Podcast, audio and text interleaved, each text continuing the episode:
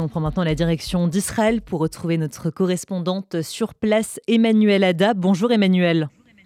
Bonjour Margot, bonjour à tous les auditeurs. On commence Emmanuel par faire le point sur les pertes et les avancées militaires de Tzal dans Gaza. Tzal a annoncé la mort de trois soldats tombés au combat hier dans la bande de Gaza. Il s'agit de Yakir Yedidia Shenkolevski de 21 ans, originaire de la ville de Migdal Oz, Ethan Fish, 23 ans, originaire de Pedwell, Tuval Yaakov Tsanani, 20 ans, de Kiryat Gat. 404 soldats de Tzal sont morts depuis le 7 octobre, que leur souvenir soit une bénédiction. Et pendant que les sirènes sonnent sans arrêt dans le sud d'Israël et que le Hamas continue avec ses tirs de roquettes sur le territoire israélien, Tzal intensifie son activité militaire dans la bande de Gaza, encercle trois centres où le Hamas exerce son pouvoir. Jabalia, Chouilia pour la partie nord et Khan Younes au sud. L'aviation prépare le terrain pour permettre aux troupes terrestres de poursuivre leur progression.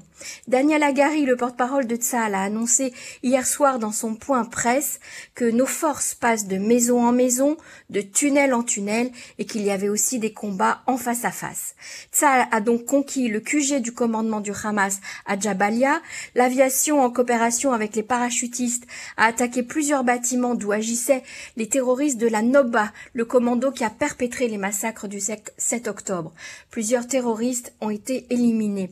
Sur place, les soldats ont découvert des postes de surveillance et de contrôle, des armes, mais aussi des documents comme des cartes très détaillées. Le journal britannique The Guardian rapporte qu'une des cartes trouvées sur un des terroristes du 7 octobre n'a pu être obtenue que par le biais d'un informateur à l'intérieur de Tsahal. Tsahal a donc ouvert une enquête. Et par ailleurs, Emmanuel, un blessé palestinien a été hospitalisé à Gaza dans le plus grand des secrets. Une vidéo en provenance de l'hôpital Nasser de Khan Younes montre l'arrivée hier d'un blessé d'une attaque israélienne qui serait apparemment une personnalité importante. Son visage est dissimulé dans la vidéo et des hommes armés empêchent la foule de l'approcher. Le fait que le Hamas veuille dissimuler son identité interpelle. Il pourrait s'agir d'une tête importante du bureau politique du Hamas. Et autre euh, sujet, Emmanuel Israël met au point une stratégie pour nettoyer les tunnels du Hamas sous Gaza. D'après le Wall Street Journal, Israël aurait mis au point un système de pompe qui permettrait d'utiliser l'eau de mer pour inonder toute l'infrastructure souterraine du Hamas dans le nord de la bande de Gaza.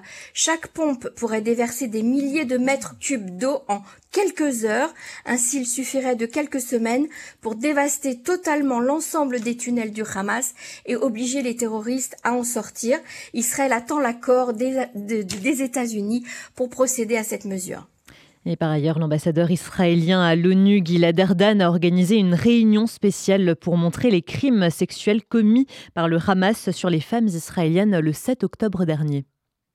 Oui, et il a bien fait, car le silence des organisations féministes et notamment celle des Nations Unies UN Women face aux crimes de guerre qu'ont subis les femmes israéliennes est insupportable.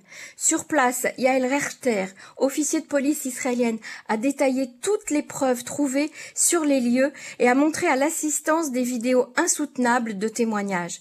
La sénatrice de l'État de New York a également pris la parole. Lorsque j'ai entendu que les organisations féministes se taisaient, j'ai cru m'étouffer, dit-elle. Les attaques du Hamas doivent rester dans l'histoire. De la même manière que nous allons à Yad Vashem, l'ONU doit condamner le Hamas qui utilise le viol comme arme de guerre. Il faut condamner ces crimes contre l'humanité, a-t-elle déclaré. Les autorités israéliennes, mais aussi les organisations juives qui ont aidé à l'organisation de cette réunion, espèrent que les consciences internationales vont enfin se réveiller. Et enfin, Emmanuel, les conséquences économiques de la guerre sur la société israélienne sont très importantes. Oui, elles sont, vous vous en doutez, euh, dans tous les domaines hein, de, la vie quotidienne, de la vie économique. Cette guerre implique des conséquences importantes et elle modifie les habitudes des consommateurs israéliens. La première semaine de la guerre, les dépenses par, par carte de crédit ont accusé une baisse de 30%. Le marché israélien est mis à rude épreuve en ces temps de guerre.